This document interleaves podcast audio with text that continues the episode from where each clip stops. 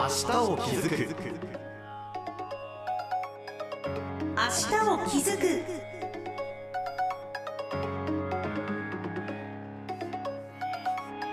こんにちは。HBC アナウンサー畑野裕太です。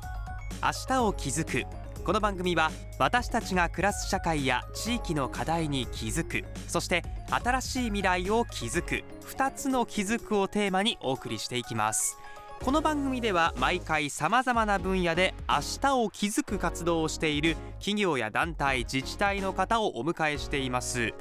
今月から毎月第2第3週は魅力発見行くべし北知べしと題しまして北知べしの知られざる魅力や新たな取り組みを紹介していきます地域で活躍する方観光づくりに取り組む方気づきの原点きっかけとなった人物をお迎えしてお話を伺っていきます。さて今週も先週に引き続き赤井川村の気づき人赤井川村 DMO の小野寺純一さんにお話を伺っていきます。どうぞ今週もよろしくお願いいたします、はい、よろしくお願いします。さあ小野寺さん先週もこう雪がまたキロロも降りましたって話をしてましたけども、はい。本格的なウィンターリゾートシーズンスタートしたと思います。そうですね、はい。あの海外からのお客さんもかなり入ってきましたので、ええ。ーようやっとコロナ禍前に戻ったのかなっていう感じをしています。えうん。もう今シーズンも本当にキロリゾートにぎわいをさらに見せていくっていう感じですかね。そうですね。はい先週はですね赤井川村 DMO こちらがキロロリゾートを拠点としながら赤井川村の特徴を生かし地域一体となった観光地域づくりを目指してスタート。そしてコロナ禍で試行錯誤をする中で地元の農産物という魅力に気づき昨シーズンキロロリゾートに地元食材を使ったメニューを提供するレストランブラッスリー赤井川をオープンさせたことなどを伺っていました。さあ今週はリゾートの中にあるアクティビティのことから伺っていきたいと思います。まずはどんなアクティビティが登場したのかというのを教えてください。はい、あのスノーバナナボートとかスノーラフティング、はい。えーミニスノーモビルとかバギー、まあ、こういったようなそのスキー以外のアトラクションといいますか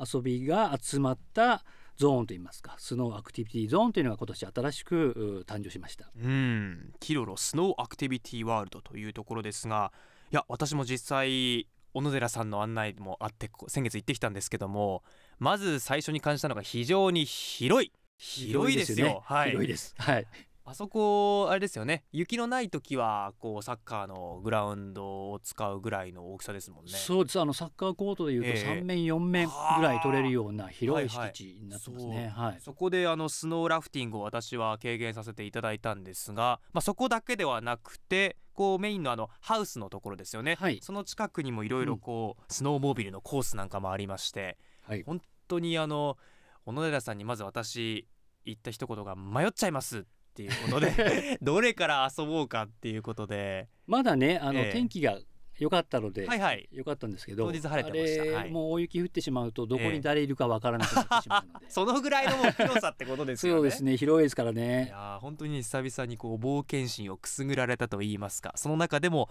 こうスノーラフティングだったりいろいろねこう爽快感のあるメニューを堪能させていただきましたさてまあ新しい試みだと思うんですけども、はい。まあ、スキースノーボードゲレンデだけではなくて、はい。こういったこうスノーアクティビティなど新しい試みの背景どんなことがあったんでしょうか？まあやはりあのコロナ禍ですよね、はい。あのスキーやスノーボードはまあそれまでと状況がそんなにあの変わりませんので、えまあ、スキー場はスキー場として営業していたということなんですが、まあ、コロナ禍で休止せざるを得ないコンテンツっていうのがまさにこのスノーアクティビティだったんですよね。えはいまあ、どちらかといえば雪の降らない国々の旅行者向けのコンテンツで、ええ。まあ、利用者の約9割ぐらいをインバウンドマーケットに支えられていました。はい。まあ、そのためコロナ禍でまあ支えきれずに休止に追い込まれたまあコンテンツの一つなんですけど、はい。まあ、それだけインバウンドマーケットにえー魅力的なコンテンツだったのかなともまあ言えるんですけど、ということはまあ5類に引き下げられた段階では割と早く再開っていう準備はできたんじゃないですか？えーところがですね、ええ。ーまあ、コロナ禍で、まあ、一度リセットされたマーケットを元に戻すのは、まあ、そう簡単なことではまあないんですよね。はい。あの利用者の多くは道内周遊型のインバウンド団体ツアー。うん、まあ、こういうものなので、まあ、コロナ禍でツアー自体がなくなってしまいましたので、はい。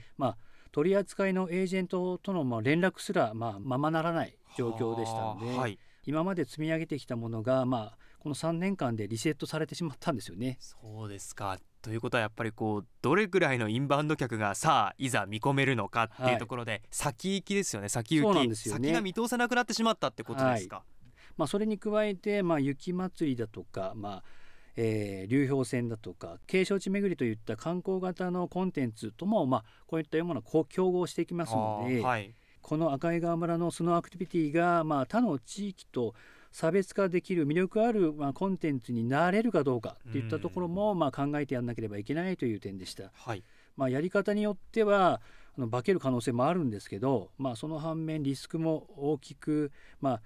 実施事業者に負担をかけることにもつながってしまいます。うんインバウンド客が見込める保証がない中で赤井川村ならではのこう魅力っていうのをまあ模索し始めたっていうことですかね。そうですね、はいまあ、DMO としての判断は、まあ、コロナ禍収束を、まあ、チャンスと捉えてえやるかやらないかではなくってどこまでやれるか、うん。あまあ、どこまで魅力的なリスタートを切れるかということでした。えはい。しかしながら、まあ、運営側の反応としては、まあ、やはり消極的なもので、はい。まあ、コロナ禍で長い間スノーアクティビティを休止していたので、まあ、オペレーションスタッフももう減ってますし、まあ、スノーモービルなどの機材も稼働してまかませんでしたので、はいまあ、使えるかどうかというところのまあ不安もあったと思います。ええまあ、何より、まあ、今シーズンインバウンドが必ず戻戻ってくるかという保証もありませんでしたので、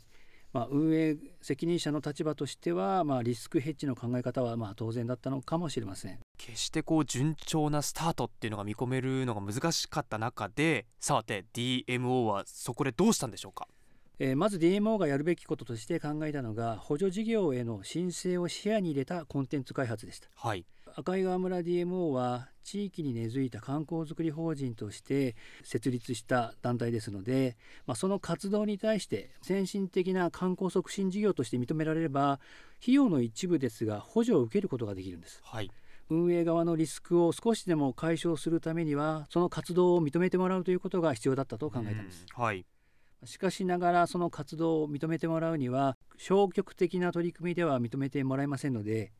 運営側にできるだけ負担をかけない形で先進的な取り組みを行う、まあ、一見この2つの相反したテーマをどう具現化したらいいのか、はあ。まあ、この課題をどう乗り切るかどう乗り越えられるかというのが、まあ、一番の問題でしたね。相当悩んだっていうことですね。そうですね。なかなかね簡単には答えは出なかったですね。ええ。でそうして考え出されたのが新しいスノーアクティビティゾーン。そしてあのゴンドラの活用であったりとかスノーシェルパというものも生まれたと聞きましたが。はいそうなんです。あの先ほどお話ししたようにまず場所を広大なフィールドに移すことにしました。はい最初はあのあのホテルの横に、まあ、サッカーコート2面ぐらいの小さなエリアでやってたんですが、はい。それをもう大きなフィールドに移すことにしました。ええ。やることはねスタッフのやることは一緒なんですが、まあ、場所を移すことによって、まあ、爽快感は、まあ、大きな魅力アップにもつながりますし、はい。えー何より場所を移したことによって冬期間使用していなかった夏のレクリエーション施設を活用することが、まあ、できるようになったんですよね。なるほど。こう悩んだ末にアイデアが形になったってことですね。はい。まあ、その施設にお客様が、まあ、暖を取れるような休憩所を作ったり、まあ、ショップや温かいお飲み物地元の料理が食べられるレストランも作ることにしました。すごくどんどんどんどん成長してるじゃないですか。はい。はい、まあ、それだけでも、ええ。お何か足りないと感じていましておはいはい。ハード面だけではなくてここだけの魅力特徴を生かしたコンテンツがあるんじゃないかとみんなでまた知恵を絞ったんですよね。そこで何か見つかったんですか、はい、そこで注目したのがゴンドラという乗り物の活用でした。はあ、粘った末にゴンドラという回答ですか。はい。その強い思いが引き寄せたアイディアですが詳しく聞かせてください。はい、えースキー客にとっては山に登るための移動手段でしかありませんが、ええ、まあ、スキーをしない方々にとってはこれも一つのアクティビティなんですよね。はいキロロでは以前から観光用ゴンドラとして運営していましたがアクティビティの場所とは距離も離れていましたので全く別のものとして考えていたんです。はいこれをアクティビティゾーンと結んでし結んじゃおうと思ったんですよね。はいえーそこで、えーマウンテントリップという今までにない考え方でアクティビティゾーンとゴンダラ乗り場までの約600メートルほどをスノーシェルパという乗り物で、えーお客様を運ぼうと思ったんです。まあ歩いたら結構ありますもんね。ありますね。600m ははい。い、えーこれによりスノーアクティビティエリアとスキー場の山頂までつながり、まあ、全長 5km うん、標高 700m にも及ぶ巨大なスノーアクティビティワールドが誕生したんです。実際私も取材で行きましたけども本当にあそこがつながることでまさにこうリゾートとはい。言いますか、アクティビティワールドがもう本当山の山頂まで広がっているのは本当にすごいことだなと思いました、かなり壮大なエリアになりますよね。そうですよね、はい。楽しめましたね。はい。そしてこの取り組みが観光づくりのための先進的な事業としても認められまして、えー補助を受けられるようにもなりました。はい、これにより事業者のリスク軽減にもつながったんです。うん、訪れる方にも運営する地域の方にも喜んでもらえる形、まあ、いわゆるこうウィンウィンの形ができたということですね。はい。はい、まあ、今もまだ検証中の段階ではありますが、まあ、何よりインバウンドの方が喜んでいただける姿を見ると、まあ、トライしてよかったかなと思います。はい。えー DMO が地域の方々と一緒に取り組みながらこのような地域づくりの中で一つ形にできたことは何よりも嬉しく感じています。はいところで気になったんですが赤井川村 DMO 活動の拠点が赤井川ではなくて小樽市内に置いているそうですがこれには何か理由あるんでしょうか？なぜ小樽で活動しているのか不思議ですよね不。思議ですえーこれにも DMO としての考え方があって、えー簡単にお話しすると入り口と出口の話なんです。入り口と出口とは？はい、えー実はあのキロロリゾートの収容キャパはだいたい4000名ぐらいではないかと言われています、はい。えーホテルに滞在できる人数がだいたい今1800名ぐらいなのでまあちょっと余裕があると言いますか、そうですね。だいぶ差がありますね、余裕ありますね。はい、そこをどうやって埋めたらいいのかというところなんですよね、はいはい。スキー場に来てもらうということを考えた時に、まあ、赤井川村に一番近い小樽に泊まってもらうことが、まあ、いいのではと。という考え方があー、まあ、スキーの町小樽ということになるんです。ということはまあすぐ隣の、まあ、小樽アクセスもいいですしい。ろいはいろとこう巻き込んでいって赤井川の観光客を生み出していこうということですね。そうなんですよね、はい。小樽はポテンシャルにも申し分ありませんでしたので、ええ。まあ、まさにここがキロロへの入り口、まあ、拠点だと考えたんです。なるほど。ここが入り口。そしてスキーの街小樽ということですね。どんなことを始めたんですか？はい。まあ、この構想に必要不可欠だったのは、えースキーの町小樽として語るにふさわしい町づくりでした。はいえーまずはじめに小樽の商業施設にスキーレンタルショップをスタートさせました、はい、店舗として構えるだけではなく提携する12のホテルへレンタルお届けサービスを開始したんです、はあ。はい、それとは別に地元の方々を対象としたシーズンレンタルサービスも行いました。観光客の方だけではなくて地元の人もターゲットにしてしまおうと。そうなんですよね、はい。地元の方にこのような活動を認識していただくことも重要な取り組みです、はい。えーそしてスキー場へのアクセスの整備を行いました、えーキロロまではすでにスキーバスが運行スタートしておりましたので、はい。公共交通がとつながっていないアサリスキー場やオーンズスキー場へバスの運行を開始しました、はい。まあ、これにより小樽市内からさまざまなスキー場へ行くことが可能となったんですよね、うんえーさらには4つのスキー場と連携する12のホテルの施設を紹介するパンフレットそれとスキーの街小樽というウェブページも構築したんです。なるほど。まあやっぱり小樽っていうとこう昔からの街並みもあったりして、まあ、定番の小樽運河だったり観光がありますけども、それに加えてその小樽を拠点としたウィンタースポーツこれが本当に気軽に楽しめるっていう地域づくりイメージですよね。そうですね、はい赤井川村を含めた北後部市地域のゲートウェイというのが、はいまあ、小樽ではないかと考えておりましてまあ、小樽から各地域へ観光をつなぐという考え方が、まあ、この地域に合っているのではないかと思うんです。はい、まあ、それがスキーの街小樽という形になったということでしょうかね。うん入り口出口よはいくわかりました、小樽を入り口にして周辺地域に広げていくつまり出口というそうでことですすねね。はい。一つの町だけではなくて隣り合う町が連携し合うというのはまさに赤井川村 DMO の目指すところですよね、はい。今後はどういった活用されていきますか？ぜひ意気込みも聞きたいんですが。そうですね、まあ、はい。こういった小さな取り組みであっても、まあ、それが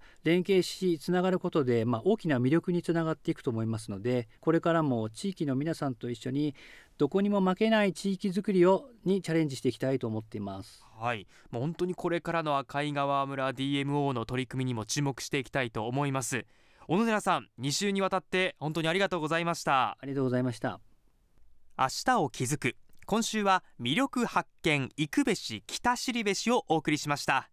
さあ今日お話にあったキロロリゾートのスノーアクティビティなど HBC ラジオの公式 YouTube チャンネルで見ることができます。小野寺さんも登場されていますしこう私がアクションカムを使った臨場感あふれる映像にもぜひ注目していただきたいと思います。さてこの番組では感想やご意見質問などもお待ちしています。メールは明日アットマーク hbc.co.jp アルファベットの小文字 ashita 明日アットマーク hbc.co.jp です。明日を気づく。お相手は HBC アナウンサー畑野裕太でした。